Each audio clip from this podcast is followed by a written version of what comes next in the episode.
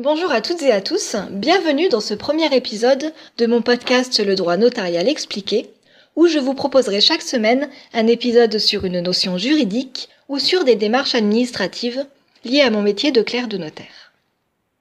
Il me semblait pertinent pour commencer de vous présenter la profession de notaire, de son origine, qui fera l'objet de ce premier épisode, jusqu'à son statut actuel. Les origines du notariat sont anciennes.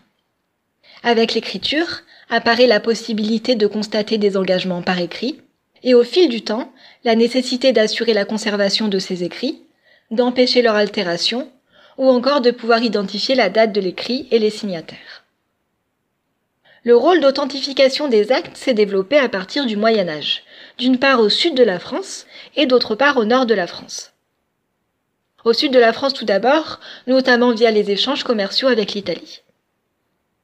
Nommés par un roi, un seigneur ou une autorité ecclésiastique, les notaires déposaient leur saint manuel, c'est-à-dire leur signature, au greffe du tribunal. Une fois que le greffe avait enregistré un exemplaire de cette signature, les notaires pouvaient l'apposer sur des actes à authentifier. D'autre part au nord de la France avec l'existence des tabellions. Les tabellions étaient rattachés à une juridiction. Il présentait les actes à authentifier au greffe du tribunal et le tribunal les scellait de son sceau. On retrouve le terme de tabellion dans l'encyclopédie de Diderot, rédigée entre 1751 et 1772, qui le définit comme suit. Le tabellion est un officier public qui expédie les contrats, testaments et autres actes passés par les parties.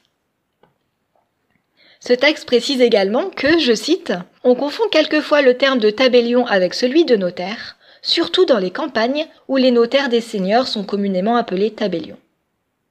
Cependant, ces termes notaire et tabellion, pris par chacun dans leur véritable signification, ne sont point synonymes. Et le terme de tabellion n'a point été introduit pour désigner des notaires d'un ordre inférieur aux notaires royaux qui résident dans les grandes villes. Dans ce texte est également fait mention de la pratique du notariat chez les Romains qui a influencé le fonctionnement de l'authentification des actes au sud de la France. Par la suite, la loi du 25 Ventose en 11, c'est-à-dire le 16 mars 1803, fonde les bases du notariat contemporain. On peut trouver ce texte sur Gallica, la bibliothèque numérique de la BNF, qui est donc la Bibliothèque nationale de France, via un livret qui date de 1824, annoté par un notaire, et précédé de plusieurs discours des membres du gouvernement de l'époque.